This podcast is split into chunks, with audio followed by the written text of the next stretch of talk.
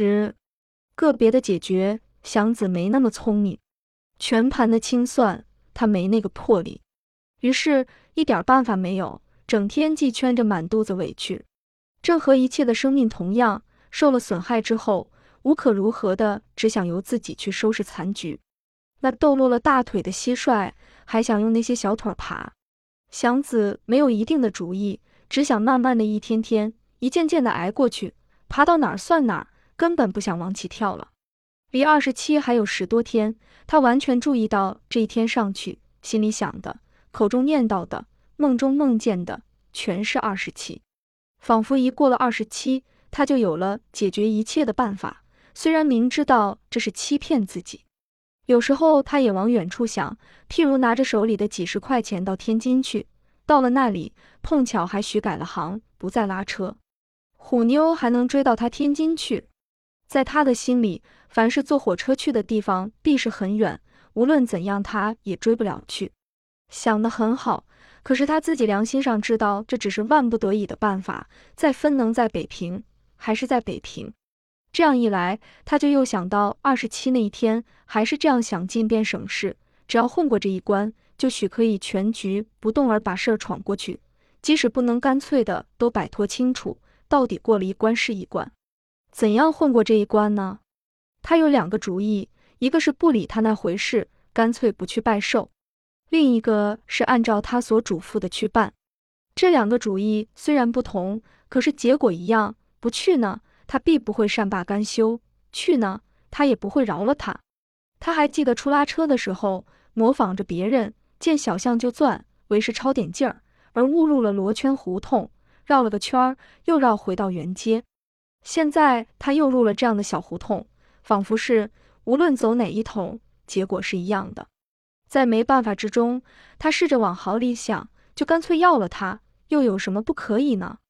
可是无论从哪方面想，他都觉着憋气。想想他的模样，他只能摇头。不管模样吧，想想他的行为，哼，就凭自己这样要强，这样规矩，而娶那么个破货，他不能再见人，连死后都没脸见父母。谁准知道他肚子里的小孩是他的不是呢？不错，他会带过几辆车来，能保准吗？刘四爷并非是好惹的人，即使一切顺利，他也受不了。他能干得过虎妞，他只需伸出个小指，就能把他支使得头晕眼花，不认识了东西南北。他晓得他的厉害，要成家根本不能要他，没有别的可说的。要了他，便没了他，而他又不是看不起自己的人，没办法。没方法处置他，他转过来恨自己，很想脆脆的抽自己几个嘴巴子。可是说真的，自己并没有什么过错，一切都是他布置好的，单等他来上套。毛病似乎是在他太老实，老实就必定吃亏，没有情理可讲。更让他难过的是，没地方去诉诉委屈。他没有父母兄弟，没有朋友。平日他觉得自己是头顶着天。脚踩着地，无牵无挂的一条好汉。现在他才明白过来，悔悟过来，人是不能独自活着的。特别是对那些同房的，现在都似乎有点可爱。假若他平日交下几个他想像他自己一样的大汉，再多有个虎妞，他也不怕。他们会给他出主意，会替他拔创卖力气。可是他始终是一个人，临时想抓朋友是不大容易的。他感到一点向来没有过的恐惧，照这么下去，谁也会欺侮他，独自一个是顶不住天的。这点恐惧使他开始怀疑自己。在冬天遇上主人有饭局或听戏，他照例是把电视灯的水桶揣在怀里，因为放在车上就会冻上。刚跑了一身的热汗，把那个冰凉的小水桶往胸前一贴，让他立刻哆嗦一下，不定有多大时候。那个水桶才会有点热和劲儿，可是，在平日他并不觉得这有什么说不过去。有时候揣上它，他还觉得这是一种优越。那些拉破车的根本就用不上电视灯。现在他似乎看出来，一月只挣那么些钱，而把所有的苦处都得受过来，连个小水桶也不许冻上，而必得在胸前抱着。自己的胸脯多么宽，仿佛还没有个小腿值钱。原先他以为拉车是他最理想的事，有拉车他可以成家立业。现在他暗暗摇头了，不怪虎妞欺侮他，他原来不过是个连小睡童也不如的人。在虎妞找他的第三天上，曹先生同着朋友去看夜场电影，祥子在个小茶馆里等着，胸前揣着那像快冰似的小桶。天极冷，小茶馆里的门窗都关得严严的，充满了煤气、汗味与见臭的烟卷的干烟。饶这么样。窗上还冻着一层冰花，喝茶的几乎都是拉包月车的，有的把头靠在墙上，借着屋中的暖和气儿，闭上眼打盹；有的拿着碗白干酒让让大家，而后慢慢的喝，喝完一口，上面咂着嘴，下面很响的放凉气；有的攥着卷儿大饼，一口咬下半截，把脖子撑得又粗又红；有的绷着脸，普遍的向大家抱怨。他怎么由一清早到如今还没停过脚？身上已经湿了又干，干了又湿，不知有多少回。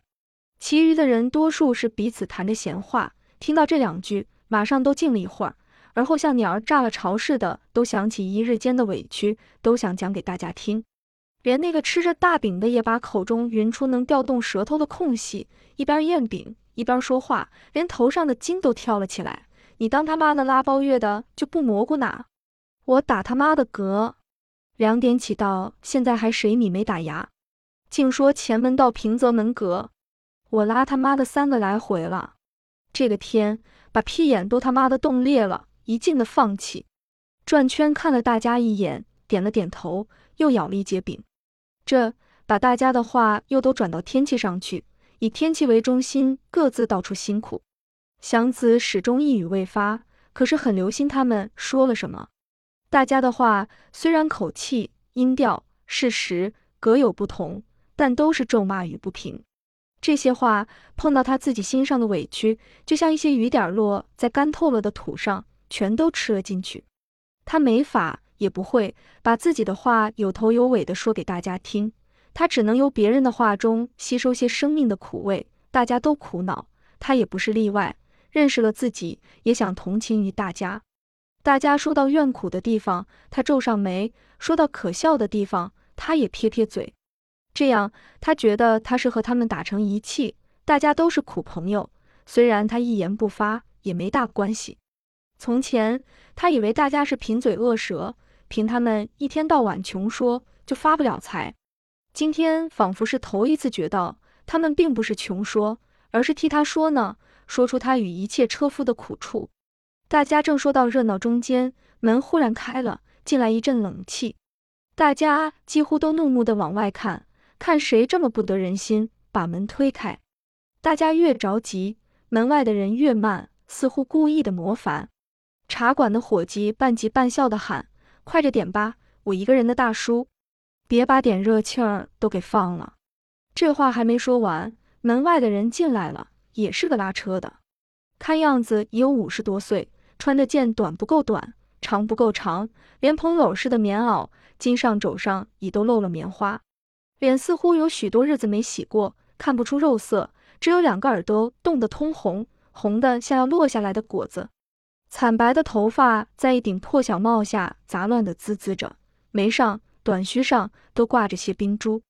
一进来，摸住条板凳便坐下了，眨正着说了句：“沏一壶。”这个茶馆一向是包月车夫的聚处，像这个老车夫，在平日是绝不会进来的。大家看着他，都好像感到比刚才所说的更加深刻的一点什么意思，谁也不想再开口。在平日，总会有一两个不很懂事的少年，找几句俏皮话来拿这样的茶客取取笑。今天没有一个出声的，茶还没有沏来，老车夫的头慢慢的往下低，低着低着。全身都出溜下去，大家马上都立了起来。怎啦？怎啦？说着都想往前跑。别动！茶馆掌柜的有经验，拦住了大家。他独自过去，把老车夫的脖领解开，就地扶起来，用把椅子呛在背后，用手勒着双肩。白糖水，快！说完，他在老车夫的脖子那溜听了听，自言自语的：“不是痰。”大家谁也没动，可谁也没再坐下，都在那满屋子的烟中眨巴着眼向门这边看。大家好似都不约而同的心里说：“这就是咱们的榜样。”到头发惨白了的时候，谁也有一个跟头摔死的行市。糖水刚放在老车夫的嘴边上，他哼哼了两声，还闭着眼，抬起右手，手黑得发亮，像漆过了似的，用手背抹了下嘴。喝点水。掌柜的对着他耳朵说：“啊！”老车夫睁开了眼，看见自己是坐在地上，腿蜷了蜷，想立起来。先喝点水，不用忙。掌柜的说，松开了手。大家几乎都跑了过来。哎，哎！老车夫向四围看了一眼，双手捧定了茶碗，一口口的吸糖水，慢慢的把糖水喝完。他又看了大家一眼，哎。劳诸位的驾，说的非常的温柔亲切，绝不像是由那个胡子拉碴的口中说出来的。说完，他又想往起立，过去三四个人忙着往起搀他，他脸上有了点笑意，又那么温和的说：“行行，不爱。我是又冷又饿，一阵发晕，不要紧。”他脸上虽然是那么厚的泥，可是那点笑意叫大家仿佛看到一个温善白净的脸。大家似乎全动了心。那个拿着碗酒的中年人已经把酒喝尽，眼珠子通红，而且此刻带着些泪。来来，二两。等酒来到，老车夫已坐在靠墙的一把椅子上。他有一点醉意，可是规规矩矩的把酒放在老车夫面前。我的请，您喝吧。我也四十往外了，不瞒您说，拉包月就是凑合事，一年是一年的事，腿知道。再过二三年。我也得跟您一样，您横是快六十了吧？还小呢，五十五。老车夫喝了口酒，天冷拉不上座。我呀，哎，肚子空，就有几个子儿，我都喝了酒，好暖和点呀。走在这儿，我可实在撑不住了，想进来取个暖。屋里太热，我又没食，横是晕过去了。不要紧，不要紧，劳诸位哥们的驾。这时候。老者的干草似的灰发，脸上的泥，炭条似的手和那个破帽头与棉袄，都像发着点纯洁的光，如同破庙里的神像似的。虽然破碎，依然尊严。大家看着他，仿佛唯恐他走了。祥子始终没言语，呆呆地立在那里。听到老车夫说肚子里空，他猛地跑出去，飞也似又跑回来，手里用块白菜叶儿托着十个羊肉馅的包子。一直送到老者的眼前，说了声“吃吧”，然后坐在原位，低下头去，仿佛非常疲倦。唉，老者像是乐，又像是哭，向大家点个头。到底是哥们呐，拉座，给他卖多大的力气，临完多要一个子儿都怪难的。说着，他立了起来，要往外走。吃呀！大家几乎是一齐的喊出来。我叫小马儿去，我的小孙子在外面看着车呢。我去，您坐下。那个中年的车夫说，在这丢不了车，您自管放心。对过就是巡警格子。他开开了点门缝。小马，小马，你爷爷叫你呢。把车放在这儿来。老者用手摸了好几回包子，始终没往起拿。小马刚一进门，他拿起来一个。小马，乖乖，给你。小马也就是十二三岁，脸上挺瘦，身上可是穿得很圆，鼻子冻得通红，挂着两条白鼻涕，耳朵上戴着一对破耳帽，立在老者的身旁，右手接过包子来，左手又自动的拿起来一个，一个上咬了一口。哎，慢慢的，老者一手扶在孙子的头上，一手拿起个包子，慢慢的往口中送。爷爷吃两个就够，都是你的。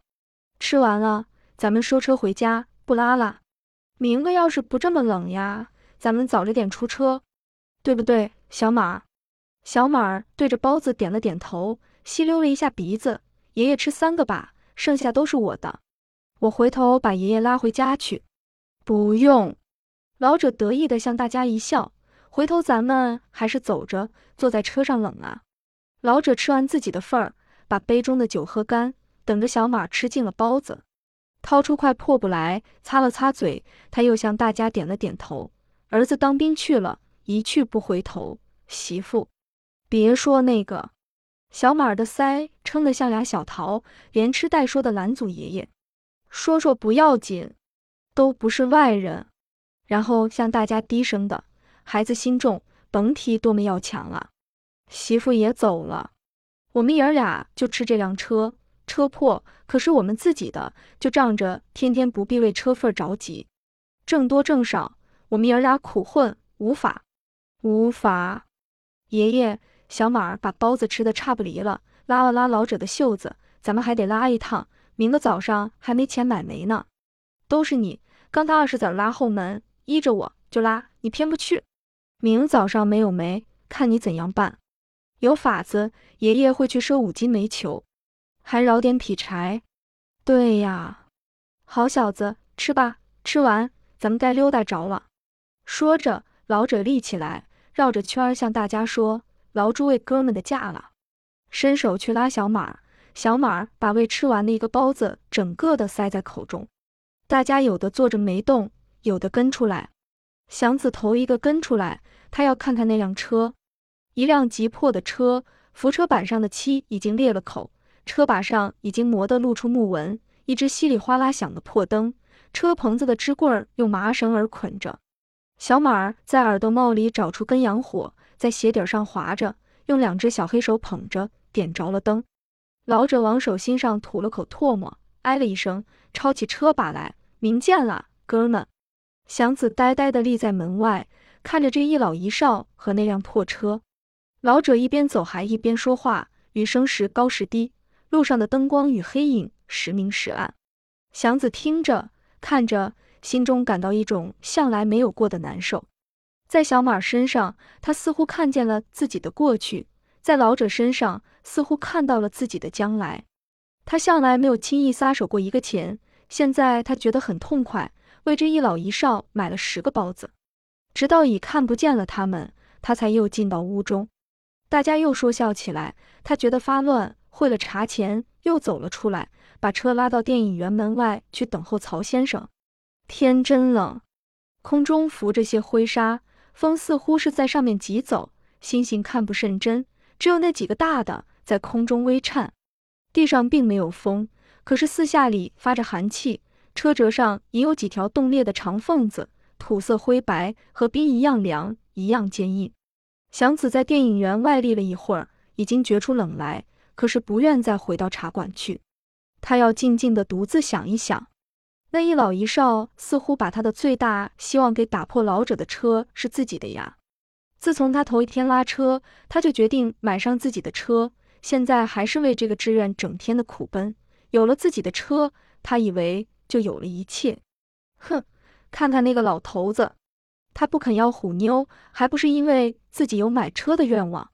买上车，省下钱，然后一清二白的娶个老婆。哼，看看小马。自己有了儿子，未必不就是那样。这样一想，对虎妞的要挟似乎不必反抗了。反正自己跳不出圈去，什么样的娘们不可以要呢？况且他还许带过几辆车来呢，干嘛不享几天现成的福？看透了自己，便无需小看别人。虎妞就是虎妞吧，什么也甭说了。电影散了，他急忙的把小水桶安好，点着了灯，连小棉袄也脱了。只剩了件小褂，他想飞跑一气，跑忘了一切，摔死也没多大关系。